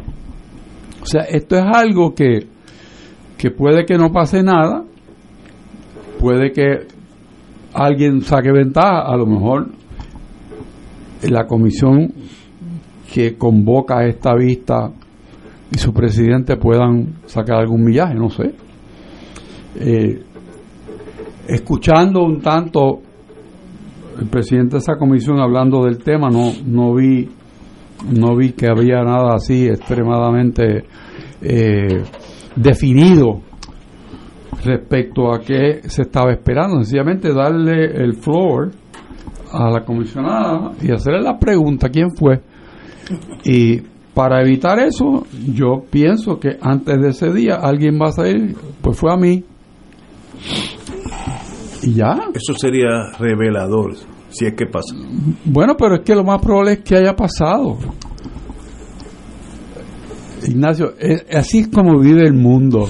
Que la política en Puerto Rico es problema, así. El problema soy yo. Yo soy, o sea, esto, esto, Yo soy el problema. esto siempre, siempre hay algo de Dios eso. mío. Mira, si tú no estás conmigo, pues sabrás, te tienes que atener. Te vas a calentar. Sí, te calienta y después no te puedo defender yo a ti. ¿Ves? Eso es extorsión. Bueno, sí, pero después decir George a la extorsión. ok, muy bien. o sea, yo, yo, yo veo esto, ¿verdad? Como una oportunidad, quizá, pero con unos riesgos muy Sí, altos. sí, sí, sí. Es tirando, tirando el doble 6 en la mesa. Ganas o Correcto. pierdes. Ahí, ahí no hay nada nada por medio. Yo veo que eso, primero que es probable que sea improvisado, esas reacciones, pero ella no es ninguna novata y ha presidido ese cuerpo, ha sido, esta, cuando ella estaba allí, yo fui a testificar en la comisión de gobierno porque habían presentado un proyecto electoral y ella no estaba en mayoría, estaba el presidente de San Lorenzo, el que eres de San Lorenzo, y le tenía dos personas vigilándola a ella. Y estaban allí cuando yo estaba en el sitio, ella me dijo, mire, esos dos que están ahí vienen a tomar nota de lo que yo digo, y eso me lo dijo Jennifer González a mí. Este, o sea que ella estaba allí de minoría en la mayoría. Y por eso después hizo sus cosas, porque ella es fuerte de carácter. Y o sea que ella eh, no va a desperdiciar una oportunidad de meterse el- todas las emisoras allí van a estar el- ese día Sí, allí ese día va va a tener un espectáculo y mi impresión de lo que yo conozco de afuera y con las distancias que nos separan es que ella va a ir allí con el mismo carácter que viste en el meeting ¿por qué? porque ella va a un objetivo que es llegar a la primaria y ella no llega a la primaria hablando bien de Pierluisi Así que ella va, ¿qué es lo que mueve a la gente que vota en una primaria? Una comisionada combativa. Déjenme quieta, se meten conmigo, no me voy a quedar callada. Esa es la que, esa es la que van a ver allí. Eh, este, y quien se crea que yo me voy a tragar esto en silencio se equivocó de persona, eso es. Y sale de allí eh, con la ofensiva. Eh, si le sucede lo que sostiene Héctor, Richard, pues es mejor, pero lo importante que yo creo que ella habrá medido es que la gente que gana unas primarias no son las que se retractan, no son las que cogen miedo, no son los que viene la gente y le dice, mira, me están amenazando, sino que, ah, sí, pues voy a meterle caña a esa gente. Entonces, eso a ella le sienta natural. Hay otra gente que nos cuesta mucho trabajo entrar en ese esa campaña virulenta, pero a ella eso no le da ningún esfuerzo, yo creo que le da energía. Así que eh, yo creo que ella tiene más posibilidades eh, en una primaria siendo combativa, porque no tiene los chavos que tiene el otro, pero puede tener un rebote en la calle, eso. Este, entonces, eso que dice el gobernador, pues ah, yo no sé nada, yo no sé nada, tampoco sabe nada de Joseph Fuente, tampoco sabe nada. Ese discurso no es, o sea, ¿quién le cree al gobernador que no sabía nada del PAC que le posiblemente le ganó la primaria y la elección? Pues eso no se lo cree nadie, tú tienes tú la... Entonces, pues Jennifer ahí tiene mucho que cosechar porque la gente sabe más de lo que dice. La gente sabe que eso es embuste. Y entonces eh, ella va de, ah, pues miren, oyeron que nadie dijo nada. ¿Y quién se cree eso? Conociendo algunos miembros de ese partido, que no son todos, hay gente bien buena en ese partido. Eh, sabemos que hay gente que hacen eso, eso no es nada. Sabré yo eso. Cuando yo llegué al municipio de San Juan, la gente de Hernán las habían maltratado tanto los propios compañeros que cuando yo llegué ellos creían que yo venía lo mismo. No. O sea, el que trabaja tiene que respetarse su ideología, su capacidad de aportar al puesto que ocupa.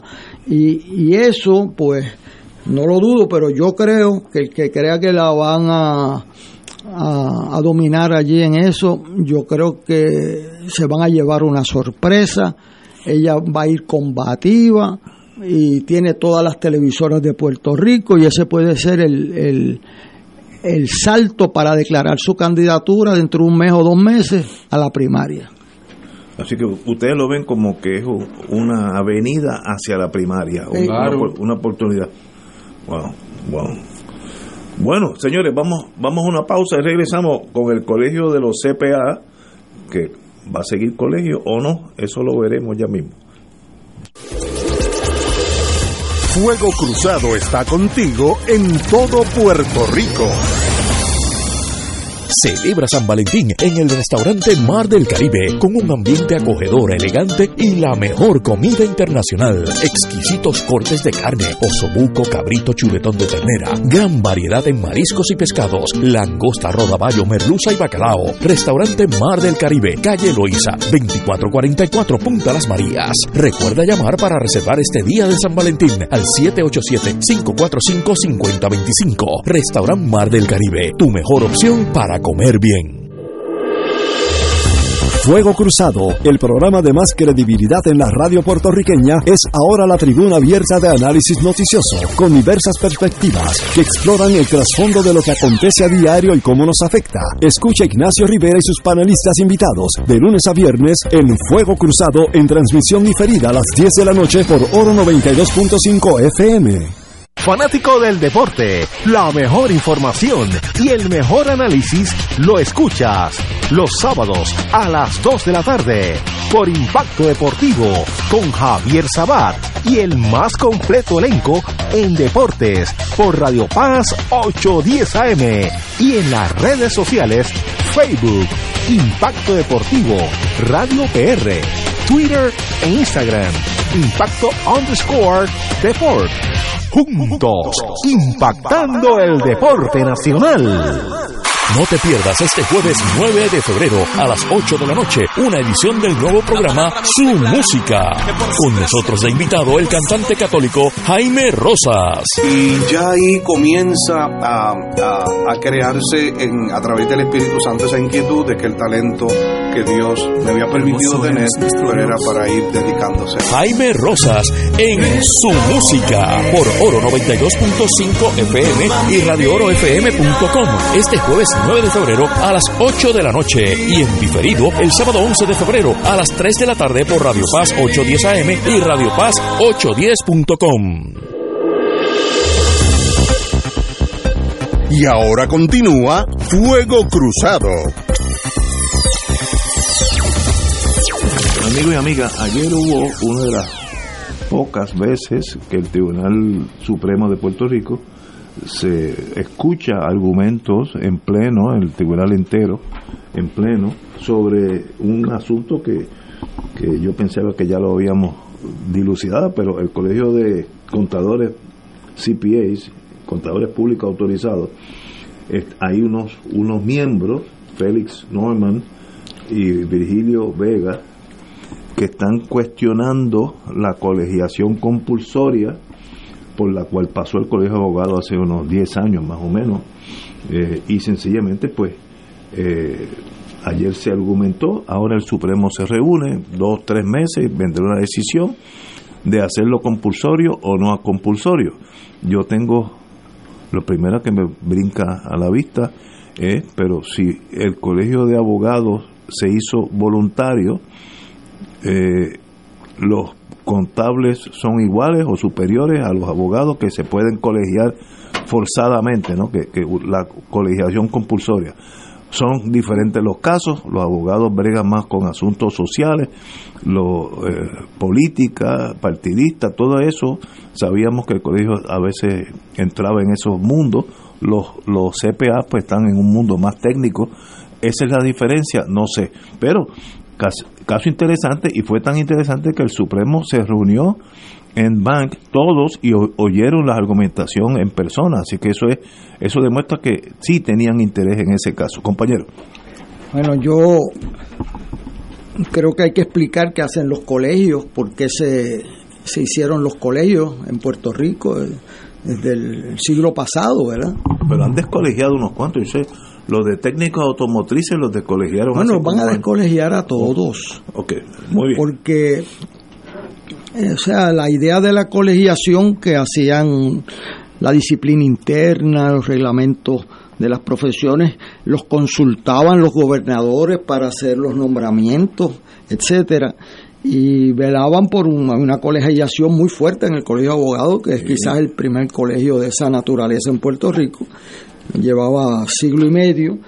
Eh, tropezó con una idea eh, libertaria de que nadie puede obligarme a mí a pertenecer a ninguna profesión. Y entonces eso lo llevaron como cinco veces al Supremo. Hay una gran legislación, hay una gran jurisprudencia sobre eso.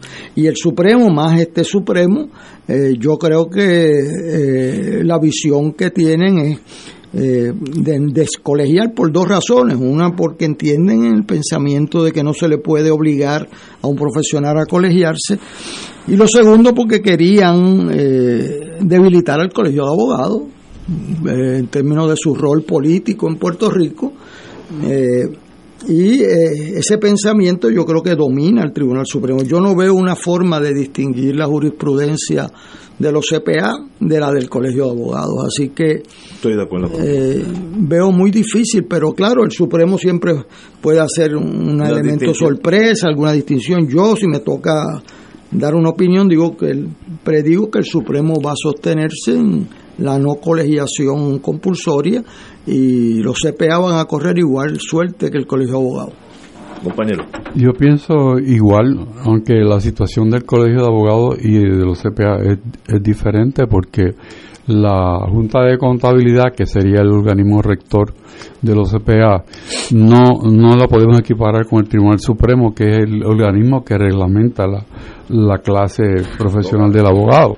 Eso es otra distinción. Pero, pero el principio es, es, el mismo, no me puedes obligar a mí a, a unirme a algo que yo no quiero estar, y menos a cobrarme un, una, vamos a llamarle, eh, una multa, dirían los que no quieren, y lo otro, la, los honorarios o las regalías eh, para pertenecer al colegio, o sea, la cuota. Eh, y eso pues es muy fuerte hoy en día. en Estados Unidos el movimiento es hacia la descolegiación, no hacia la colegiación en casi todas las profesiones. Así que yo veo el tribunal nuestro que va a ir por ahí. No, no veo razón para que no, no sea ese el derrotero. Eh, claro está, eso afecta a, muchas cosas que hacen los colegios, ¿no? Pero el colegio de abogados ha demostrado que lo puede hacer sin colegiación también. O sea, y, y no, no, no se ha diezmado el colegio de tal manera que no opere, al contrario, tiene una presidencia muy activa y los comités funcionan y, dan el servicio que la comunidad requiere. O sea que yo creo que es un mundo diferente al cual nos estamos acostumbrando. Yo sigo miembro del Colegio de Abogados. Y yo también. Lo considero un honor para mí. Este, desde que me gradué hace 250 años, soy miembro del Colegio de Abogados y seguiré hasta que cruce el último río, como decía MacArthur. Eh, lo considero un foro importante eh, donde hay una hermandad que es importante. Uno tiene dudas, uno llama allí, lo orientan. Hay, hay áreas, por ejemplo, si a mí me viene alguien, háblame, búscame a alguien que me pasó hoy que sea un traductor certificado en Puerto Rico. Bueno, oye, Pavón Roca, ¿qué, ¿qué hará Pavón Roca por aquí? Hay algo está pasando en este país. Fíjate, puede ser con el sismo. Echa para acá, echa para acá. Luis Eduardo Pavón Roca, echa para acá. Ahora que usted tirando el miedo a la, gente. Muy buenas tardes. Saludos, Pablo hola, buenas tardes. Te oímos por las mañanas. Yo siempre, como como tú sabes, te, te regalo a fin de año una regalía por las ideas que me copio de usted, con ustedes dos. Pues, no tienes que mandarla, pues yo hago lo mismo al revés. lo oigo a ustedes y- Un privilegio. Un privilegio que estés aquí. Para Este, mí, gracias por el disco. Eh, caramba. eh, el compañero Luis Eduardo tiene una colección de discos de esos de, de, de plástico, eso no es plástico. Vinil. Vinil, eso.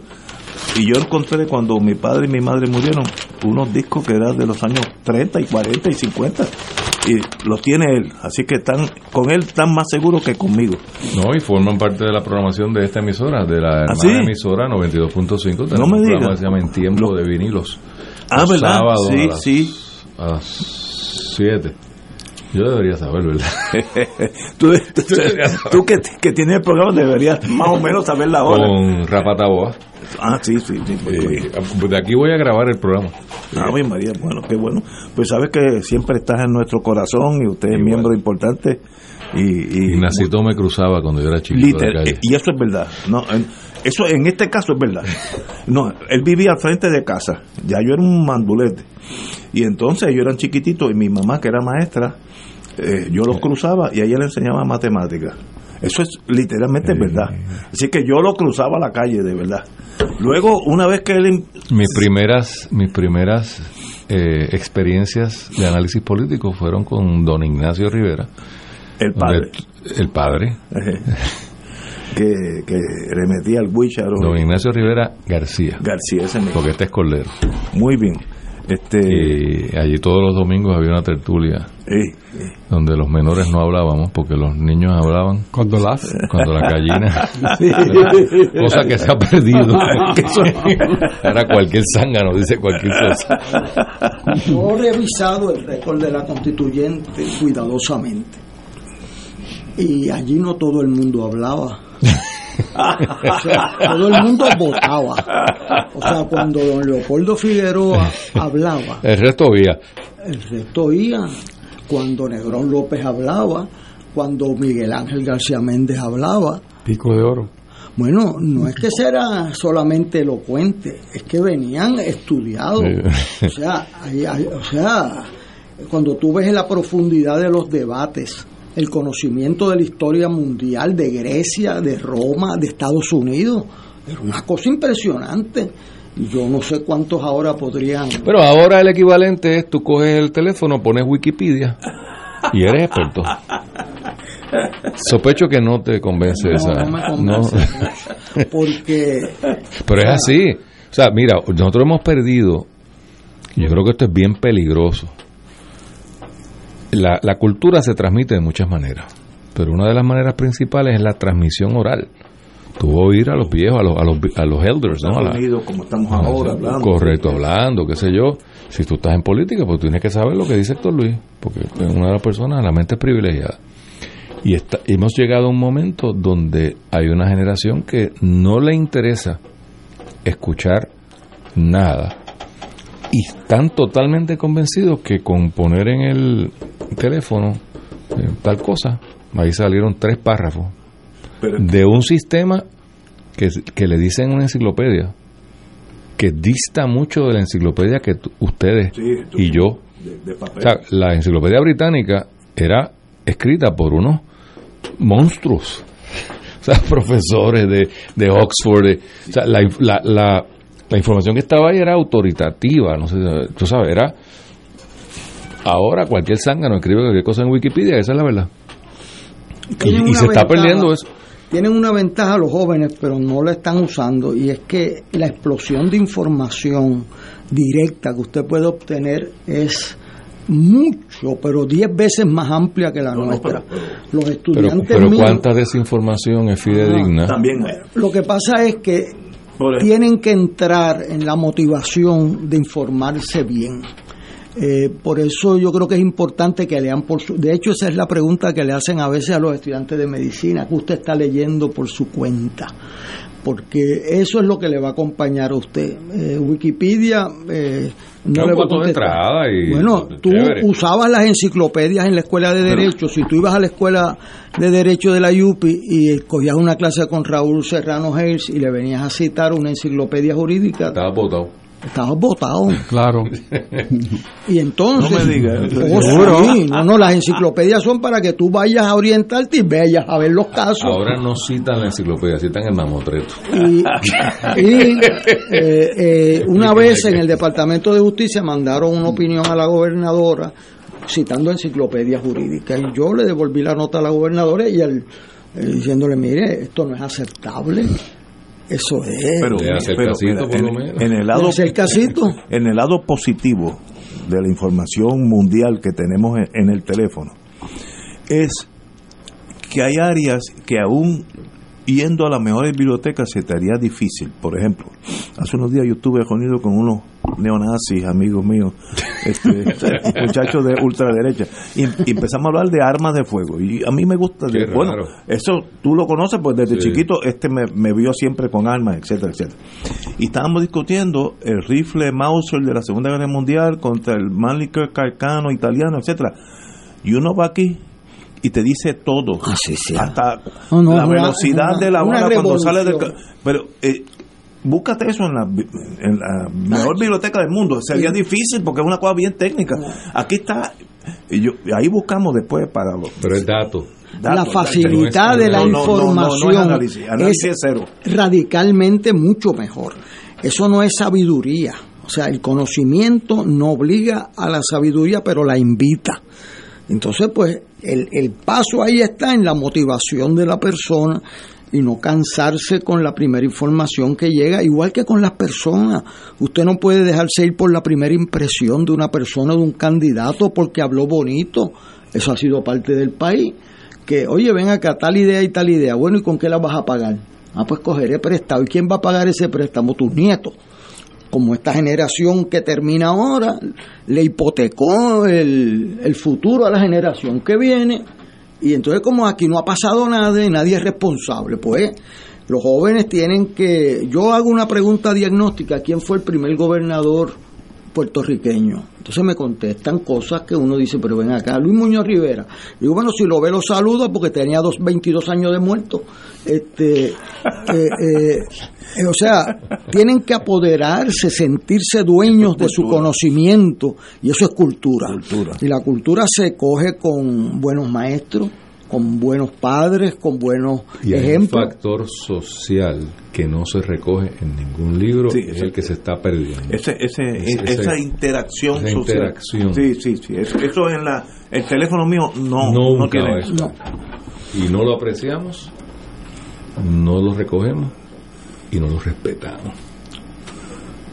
Con esa con esa happy note. No, no, pero, pero yo veo muchos jóvenes. No, no, pero yo, yo ya mismo, he seguido enseñando y veo mucha esperanza pero hay que motivar la esperanza y defenderla. no se va gratis porque el mundo del trabajo se ha apoderado de los estudiantes. lo que pasa también es que la compensación económica se ha trastocado al grado de que no se compensa eso que tú estás vendiendo. Se compensa un tipo que habla malo, insulta a las mujeres, toca un ritmo y vende 60 millones de copias en menos nada. ya, quisiera. ¿Tú quieres que yo qué? Señores, tenemos que irnos. Luis, sorry, por invadir. Luis Pavón Roca, bienvenido aquí a Fuego Cruzado. Usted es parte de la familia. Y recuérdate, el cheque que a fin de año es por las cosas que me he copiado de ti por la mañana. No, porque entonces el concepto de reciprocidad obligaría a que yo haga otro y el mío va a ser más grande que el tuyo, así que no me conviene. Señores, hasta mañana, amigos.